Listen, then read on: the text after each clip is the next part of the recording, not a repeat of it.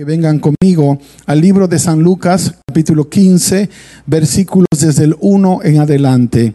Lucas 15, 1 en adelante, dice la palabra, se acercaban a Jesús todos los publicanos y pecadores para oírle, y los fariseos y los escribas murmuraban diciendo, este a los pecadores recibe y con ellos come. Entonces él les refirió esta parábola diciendo, ¿qué hombre de vosotros teniendo cien ovejas, si pierde una de ellas, no deja las noventa y nueve en el desierto y va tras la que se perdió hasta encontrarla? Y cuando la encuentra, la pone sobre sus hombros gozoso. Y al llegar a casa, reúne a sus amigos y vecinos diciéndoles, gozaos conmigo, porque he encontrado mi oveja que se había perdido.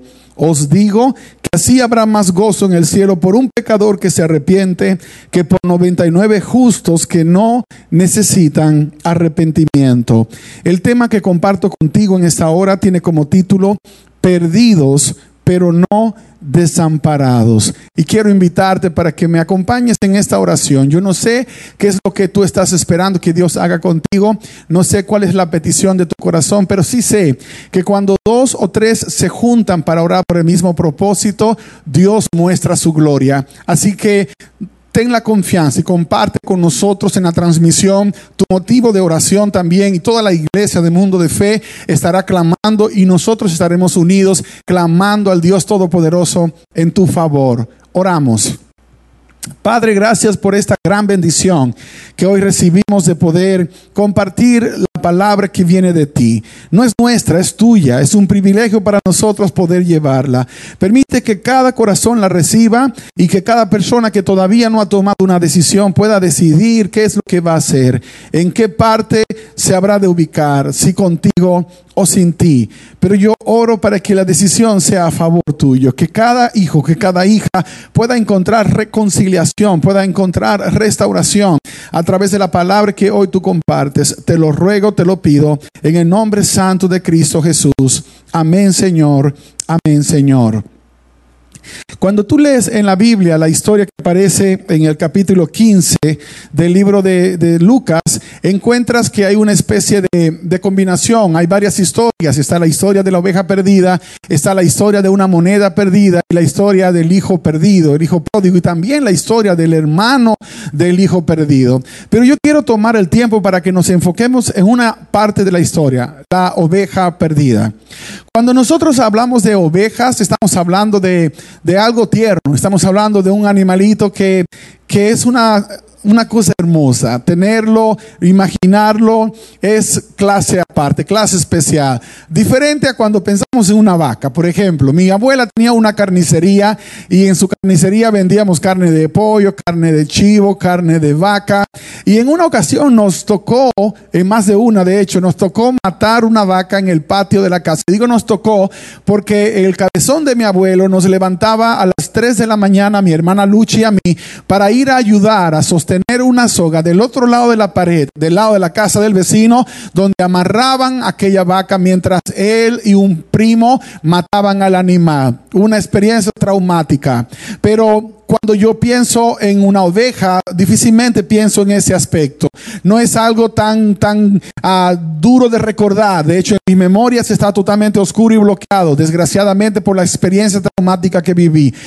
No hay en la Biblia una definición de Dios acerca de el buen vaquero o como el vaquero que fue detrás de su vaca. Y esa es una buena noticia, que Dios no te considera como una vaca, Dios te considera como una oveja. Ahora, las ovejas pueden ser un dolor de cabeza porque son tercas a veces. Cuando una oveja se atreve a, rebelarse contra el grupo y, y, va en dirección contraria y se va por el camino que no debería irse, muy pocas veces sabrá cómo regresar porque su capacidad de registrar la información no es la misma en ese terreno. Su mentalidad, su mente no es tan buena en aspectos fotográficos. Así que una oveja se va y probablemente nunca regresará.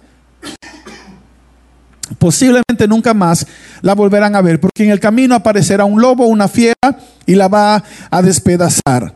Por eso es que el pastor insistentemente va buscando la oveja, porque sabe que sola no va a regresar. Sabe que si la dejan por su cuenta no va a llegar. Y la buena noticia es que tenemos a un Dios que es un pastor. De hecho, es el buen pastor. Él es el que entrega su vida por amor a la oveja. Él es el que paga el precio sin importar cuál es, por amor a una. Deja 99 en el rebaño y se va detrás de una sola. Parecería que para Dios nosotros no somos tan importantes. Parecería que para Dios podíamos pasar hasta siendo insignificantes, pero no lo es. Eres tan especial, eres tan especial que Dios decidió descender desde el cielo, entregó todo lo que tenía para buscar a una oveja descargada. Tú, yo no descansó hasta encontrarnos. Y tú dices, bueno, pero es que todavía a mí no me ha encontrado porque apenas estoy conociéndolo. De hecho, la razón por la que estás escuchando el mensaje en esta hora es porque ya te encontró. La única cosa que falta es que tú tomes la decisión de ir con el pastor de las ovejas, con el gran pastor, el pastor de los pastores. Pero a veces somos tan tercos, a veces somos tan difíciles que por más que Dios nos habla, nos insiste, nos llama, seguimos insistiendo en ir en dirección contraria. La historia de la oveja es la historia de un grupo de seres humanos que así como la oveja están perdidos, así como la oveja saben que están perdidos, pero también como la oveja no saben qué hacer para cambiar su situación, cambiar sus circunstancias. Yo recuerdo cuando estaba más o menos 11, 12 años, había tenido la oportunidad de entrar a trabajar en un nuevo trabajo. Mi historia en cuanto a la infancia es una historia bien peculiar. A los seis años yo trabajaba en una carpintería, la de mi tío Lolo, que era hermano realmente de mi abuela. Seis años de edad. Imagínate, mi hijo Isaac, si alguna vez lo conociste, tiene cinco. Ya ahora en mayo 20 cumple 20, 20 cumple el mayo 20 cumple seis Precisamente el mismo día que yo cumplo 47, ese es el regalo que Dios me dio de, cumpleaños cuando él nació, el mismo día que yo nací. Ahora él cumple seis. Imagínate este pedacito de gente preciosa yendo a trabajar a una carpintería a los seis años, cuando debería estar en la casa aprendiendo posiblemente a leer y a escribir.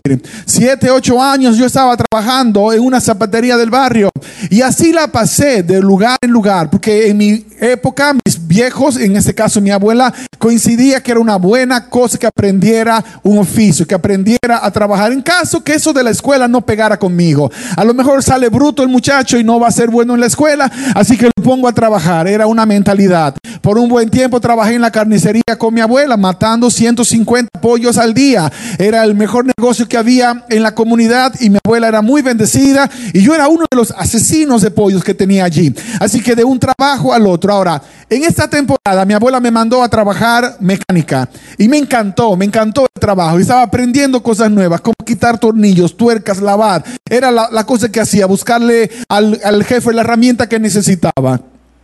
Y en ese trabajo conocí a un muchacho. Me acuerdo que era un chico de esos que que rápido te, te, roban el corazón, su forma de ser, su mentalidad. La buena noticia es que él tenía una motocicleta, vivía en mi propio barrio, a unas pocas cuadras, y yo podía ir con él al lugar de trabajo, que era casi media hora en motocicleta. Era una experiencia, me reía como no te lo imaginas, era súper especial. Pero había un solo problema con mi amigo.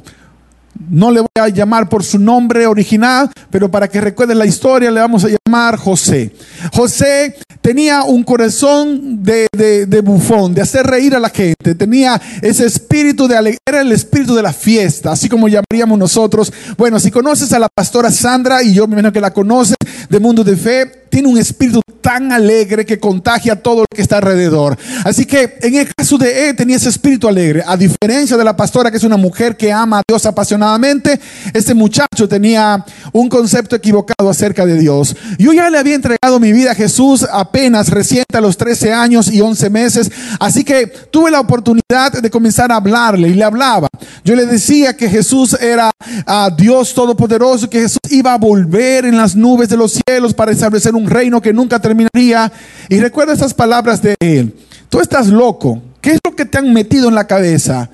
Jesús no va a venir nada, dijo. La primera vez que vino lo mataron. Y ni siquiera había una ametralladora. Lo mataron cuando solamente usaban lanzas y flechas. Imagínate ahora que tienen hasta bombas atómicas en su, en forma de analizar la historia. Decía, lo van a matar más pronto, así que yo no creo que él venga. Aunque él no era un ateo, su idea de Dios era una idea equivocada. Y es posible que sea más o menos algo así como lo que pasa contigo. Tú crees en Dios, pero has creído en Dios de la manera equivocada. Te han hablado de un Dios distorsionado, un Dios totalmente distanciado de la realidad, un Dios que está sentado en su trono, que cuando se enoja manda rayos y centellas. Ahora mismo estamos lidiando con el coronavirus. El mundo está en pánico. ¿Por qué? Porque nadie puede explicar lo que está pasando. Pero no ha faltado quien dice que Dios está castigando la tierra, que Dios está azotando a la humanidad. Te tengo que ser franco, que Dios permite que las cosas pasen, no realmente lo conectan a Dios con el que las produjo. Los seres humanos estamos destruyendo la tierra. Los seres humanos nos estamos destruyendo a nosotros mismos. Dios llora al mirar la condición de los seres humanos y lo peor de todo es que lo convertimos a Dios en el malo de la historia, el malo de la película. Por más que le hablé a Mario de Jesús, llegué a invitarlo para que fuera un día a la iglesia conmigo, él nunca aceptó. Y yo recuerdo aquel fin de semana Pasó el lunes, yo llegué al trabajo, no fui con Mario porque Mario no llegó a recogerme. Así que tuve que tomar un carro público para llegar. Cuando llegué al taller me contaron, me contaron que mi amigo Mario tuvo un accidente el fin de semana y que en ese momento lo tenían en la sala de cirugías, lo iban a asistir quirúrgicamente, lo iban a operar. Yo hice una oración en favor de Mario. Me acuerdo que me fui a un pequeño cuarto y oré por él. Le pedí a Dios que por lo menos se asegurara de que él lo conociera allí en su lecho, porque si moría, yo quería que muriera creyendo que Jesús era su Señor y Salvador y habiendo entregado su vida. Nunca supe la respuesta, nunca supe la decisión, nunca supe qué pasó. Esa mañana Mario murió. Y el dolor que quedó en mi corazón fue no saber qué habrá pasado con Mario, si le entregó o no le entregó su vida a Cristo Jesús. Y quiero que comprendas esto. No es que Dios quiere que tengas miedo porque el mundo está yéndose en pedazos, porque hay una pandemia, porque las cosas están yendo de mal en peor y que por el miedo vengas. Dios no quiere que vengas por miedo. Dios quiere que entiendas que el único lugar seguro para una oveja es al lado de su pastor. El único lugar seguro para tu vida es al lado de tu Dios. El único lugar de protección es precisamente en las manos de Dios, escondiéndote con Dios, cobijándote con Dios. La misma palabra dice que el que habita al abrigo del Altísimo morará bajo la sombra del Omnipotente. Si tú te escondes en Dios, si te refugias en Dios cuando viene la tormenta, cuando viene la tempestad, entonces tienes quien pelee por ti, tienes quien te va a proteger. El problema de la oveja es que separada de redil, pronto moriría y moriría sin ninguna esperanza. Moriría lejos de aquel que la amaba, moriría lejos aún de su familia espiritual. Dios no te creó para vivir como una oveja descarriada. Dios no te creó para andar en los caminos que andas. Y el, el mayor problema es que a veces llegamos a creer que no le importamos a Dios. Dios que es representado por pastor anda buscando a la oveja. Aunque la oveja no quiera una relación con Dios, Dios no se rinde, sigue buscando hasta que finalmente le das una oportunidad. La noticia es esta. Tú puedes venir ahora que puedes caminar y entregarle tu vida a Jesús y te garantizo que vas a gozar de una vida cien veces mejor. O puedes esperar a que ya no puedes caminar Puedes esperar hasta que venga ese momento y venga el accidente y terminas en una silla de ruedas y entonces te acordarás de Dios. Puedes esperar a caer en la cama de un hospital con una horrible enfermedad y entonces te acordarás de Dios. Puedes esperar hasta que la tragedia toque las puertas de tu casa para entonces buscar a Dios. Mi consejo es, no esperes eso. No significa que Dios va a mandar la tragedia. No significa que Dios va a mandar todas esas cosas horribles. Lo que significa es que para que tú puedas vivir una vida plena, necesitas un lugar de protección y lejos de Dios, Dios no te puede proteger no te puede cuidar. El mayor anhelo de Dios es que habites al abrigo del Altísimo, que estés dentro del redil, dentro del rebaño, donde Dios te puede proteger, donde Dios te puede cuidar. No sé cuántas cosas has hecho con tu vida, no sé cuántas experiencias has vivido hasta acá, no sé si tuviste una mala experiencia con la religión. Te tengo una buena noticia, Dios no es religioso. Los seres humanos somos lo que hemos inventado, diferentes caminos para llegar a Dios, pero Dios tiene un solo camino, lo estableció. Y es probable que aún el texto lo conoces de memoria. Jesús mismo lo presentó, San Juan 14, 6. Yo soy el camino, yo soy la verdad y yo soy la vida. No necesitas probar con ningún otro camino, no necesitas probar con ninguna otra verdad, no necesitas intentar ninguna otra clase de vida. Él lo es todo. Él es suficiente para suplir todas las necesidades de tu vida. Pero el mayor dolor de cabeza es que los seres humanos por naturaleza somos rebeldes. Y eso te quiero hacer una invitación a tu corazón. No hay nada que puedas encontrar afuera que puede llenar ese vacío que tienes en tu corazón. Puedes probar con drogas y seguirás con el gran vacío en tu corazón. Puedes probar con alcohol y seguirás con el gran vacío en tu corazón.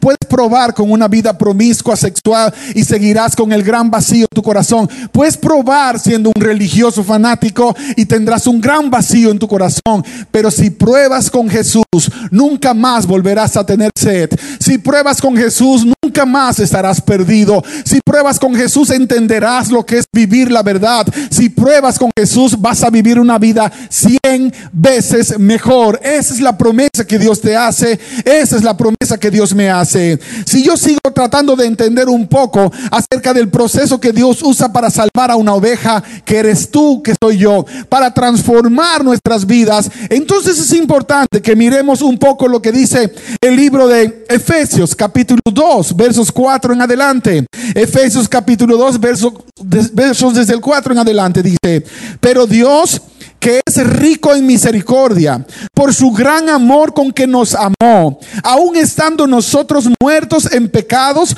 nos dio vida juntamente con Cristo. Por gracia sois salvos. Y juntamente con Él nos resucitó y asimismo nos hizo sentar en los lugares celestiales con Cristo para mostrar en los siglos venideros las abundantes riquezas de su gracia en su bondad para que con nosotros en Cristo Jesús, porque por gracia sois salvos por medio de la fe. Y esto no es de vosotros, pues es un don de Dios. No por obras, anota bien esto, no por obras para que nadie se gloríe, porque somos hechura suya, creados en Cristo Jesús para buenas obras, las cuales Dios preparó de antemano para que anduviésemos en ellas. Cuando el Señor Jesús te encuentra, Él no te toma en cuenta tus pecados. Él no te toma en cuenta los errores que cometiste. Él no toma en cuenta las medidas de, de pie que diste durante tu vida. Porque su gracia es suficiente para cubrir completamente una vida de pecado. Y cuando digo completamente una vida de pecado, estoy hablando de una vida de pecado. Te doy un ejemplo de esto. Aquel muchacho comenzó la vida temprano. Se hizo un delincuente joven apenas quizás 16, 17 años y ya la gente le tenía temor. Su nombre se lo cambiaron, le decían escopeta, porque una escopeta era lo que siempre traía desde la casa donde su papá vivía sin permiso de su papá para amenazar a aquellos que se metían con él. Un delincuente desarrollado. Conoció más de una mujer, dañó las vidas de muchas, destruyó a mucha gente. El delincuente se convirtió un día en coyote, y tú conoces el término. Comenzó a traer gente para los Estados Unidos de manera ilegal, se hizo de mucho dinero, pero eso no le dio felicidad. El dinero lo metió de lleno en las drogas, en la promiscuidad sexual. Nada de eso le dio felicidad. Finalmente, buscando y buscando, terminó metido de lleno en el mundo del narcotráfico, porque su ambición era tener más. Pero allí, en ese ambiente, fracasó también. Llegó al fondo, porque el diablo a veces te da placer, a veces te da dinero, a veces te da influencia, pero es temporal. Todo lo que tiene que ver con el pecado es temporal. Al final te lo va a quitar todo. Y llegó el momento cuando en la miseria literalmente cayó. Y qué doloroso que ahora en la miseria, cuando Dios viene y me ofrece una oportunidad, entonces me pongo orgulloso y digo, no, yo, yo no, yo creo en ti, pero no, no nada contigo, déjame seguir intentando. Y él hablaba y decía, estoy esperando que la vida me dé una segunda oportunidad. La vida no te va a dar ninguna oportunidad. Porque si andas buscando una oportunidad, tienes que buscarla en el Dios del cielo. Solo Él te puede dar la oportunidad que tú andas buscando. Solo Él puede cambiar tu historia. Solo Él puede cambiar tu vida. Y así fue. Nos encontramos Él y yo en la ciudad de Nueva York. Lo usé varias veces como mi guía porque conocía bien la ciudad de Nueva York y me llevó a varios lugares. Pero era un hombre derrotado. En su rostro se miraba la amargura. De alguien que había fracasado, lo intentó todo y todo le falló. Y qué doloroso cuando llegas al final de tu historia y todo te falla. Y todo lo que creíste que era tu, tu esperanza se fue a pique, todo se derrumbó. Yo sé que en México se está viviendo un momento difícil, como en el resto del mundo. Y en medio de esta temporada que has tenido tiempo para estar en tu casa, pensar y analizar, es tiempo de que decidas qué es lo que vas a hacer con tu vida cuando esto pase. ¿Vas a seguir viviendo de la misma manera o vas finalmente a hacer el cambio que tanto has querido dándole a Dios una oportunidad? Esa esa fue la clave en la vida de Reinaldo. Como nadie se lo imaginaba. Un día yo estaba predicando en el Estadio Cibao, en la ciudad de Santiago, República Dominicana. Era un evento donde estaban viniendo miles de personas cada noche. Y entre esas personas, el último día, la última noche, en un vuelo desde Nueva York hasta República Dominicana, llegó Reinaldo. Llegó a las conferencias. Y yo recuerdo que yo estaba en el, en el agua para bautizar a mi hermana menor que le había entregado su vida a Jesús. Cuando él entró al agua con su ropa para ser bautizado. Y fue un momento de lucha, porque yo sentí rápido que estaba borracho. Decía, ¿qué puedo hacer? Toda esta gente está viendo.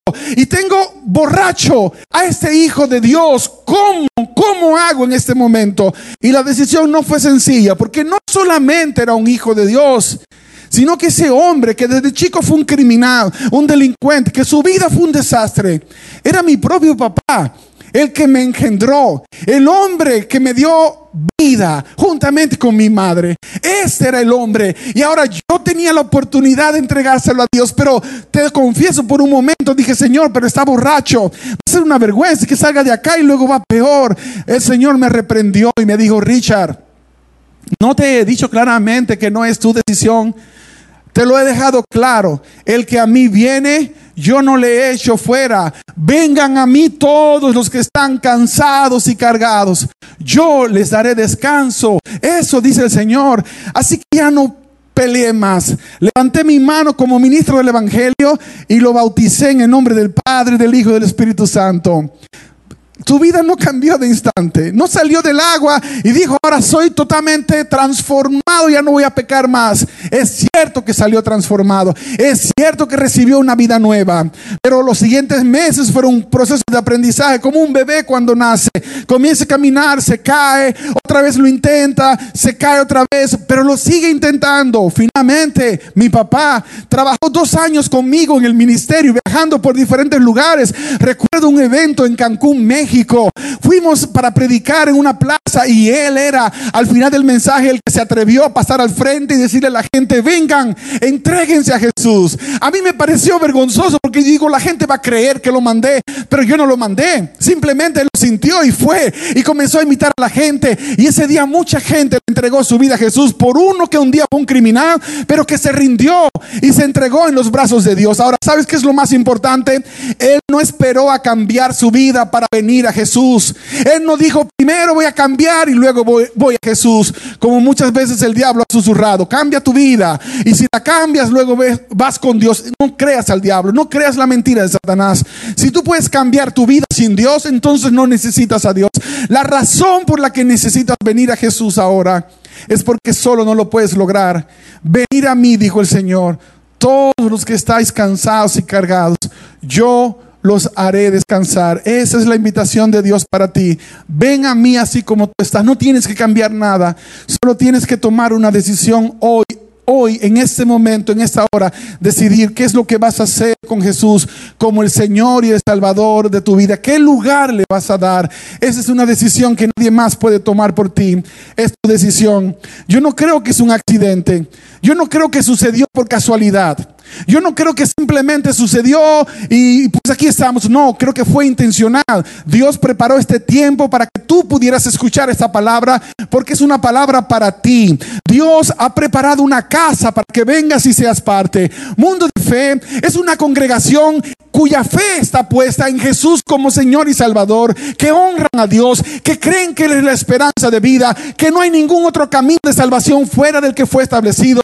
Cristo Jesús, Él es el camino, la verdad y la vida. Y esta casa está con brazos abiertos para recibirte. Mi papá trabajó dos años con nosotros.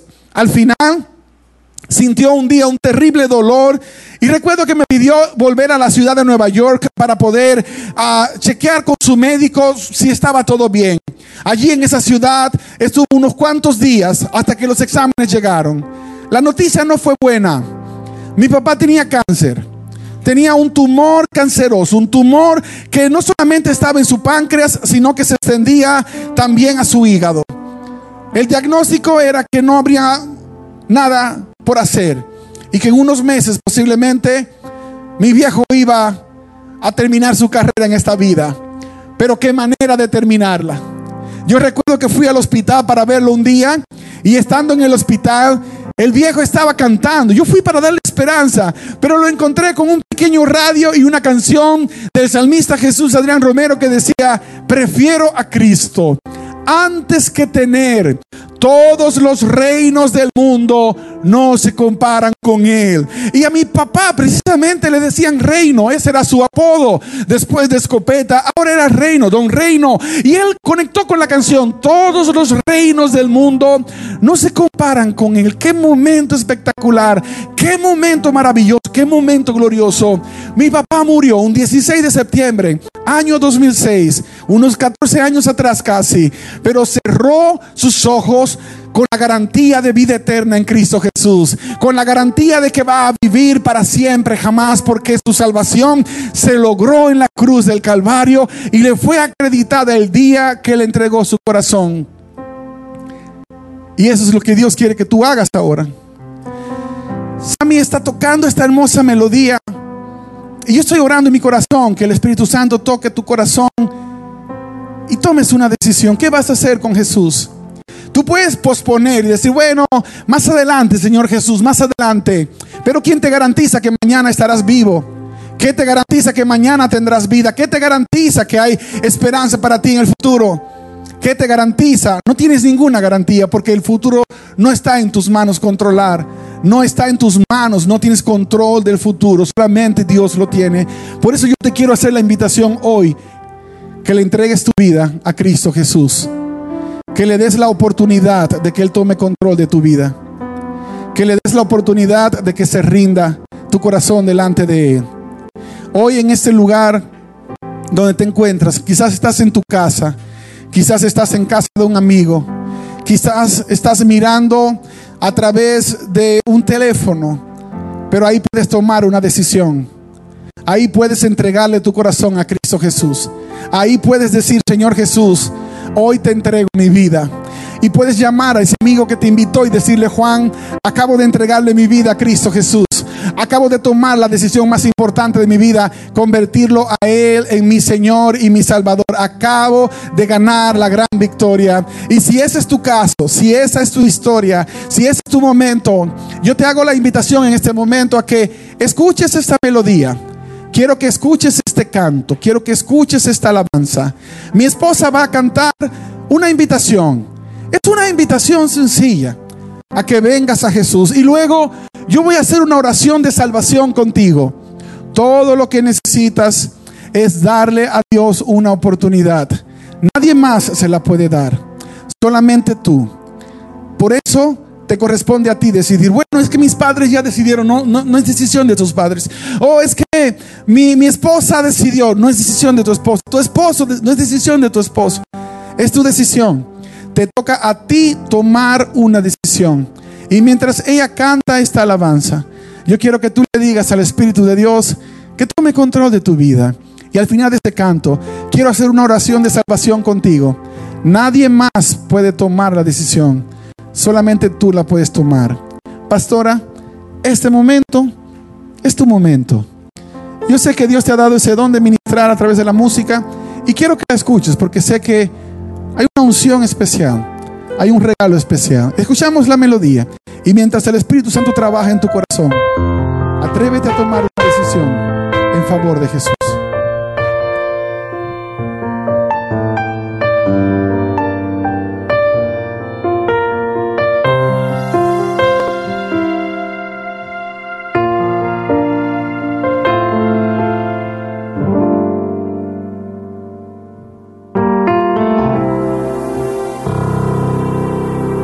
Muy cansado estás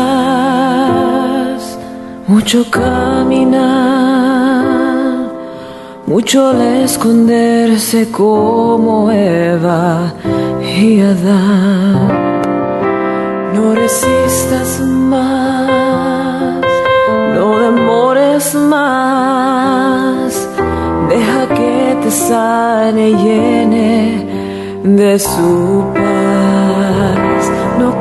Corras más, que tus pies se sangran sin parar. No dudes más, que tan solo tiempo perderás. Ven a Jesús, que te espera para darte amor. Ven a Jesús y descansa ya de tu dolor. Por más que quieras o tengas o gastes, no eres feliz. Por más que busques la dicha que encuentres, no durará.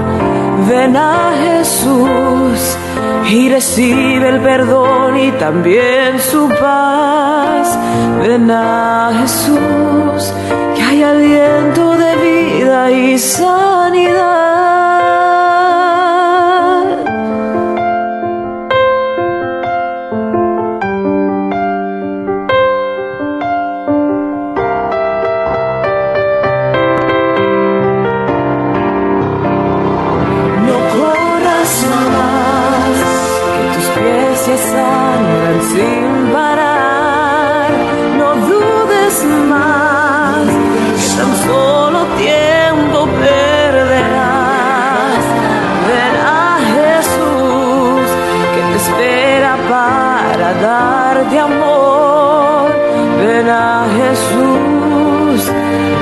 Y descansa ya de tu dolor.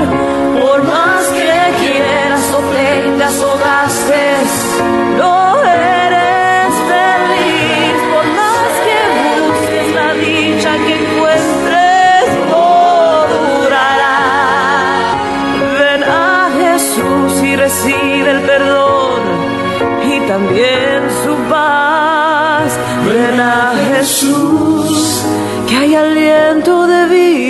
sanidad.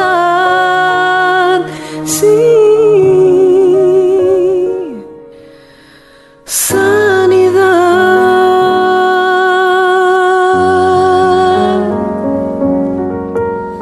Esa es la invitación que el Señor Jesús te hace en esta hora.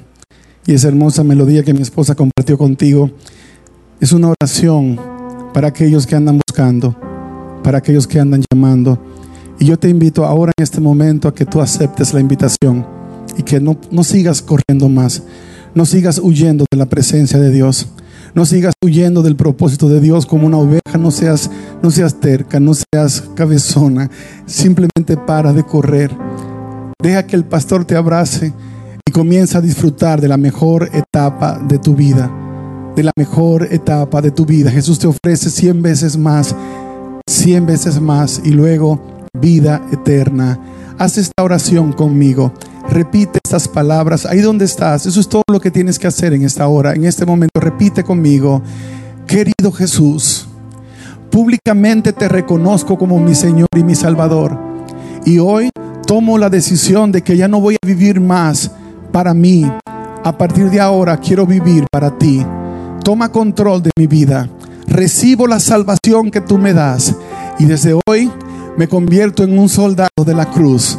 Viviré para gloria de tu nombre. Esta decisión que has tomado cambia tu historia completamente. Por favor, escribe un mensaje al amigo que te invitó a este programa tan especial y dile, quiero conocer más acerca de cómo vivir ahora la vida cristiana porque acabo de entregarle mi vida a Cristo Jesús. Y Dios mandará a esos ángeles humanos para que te acompañen el resto del camino.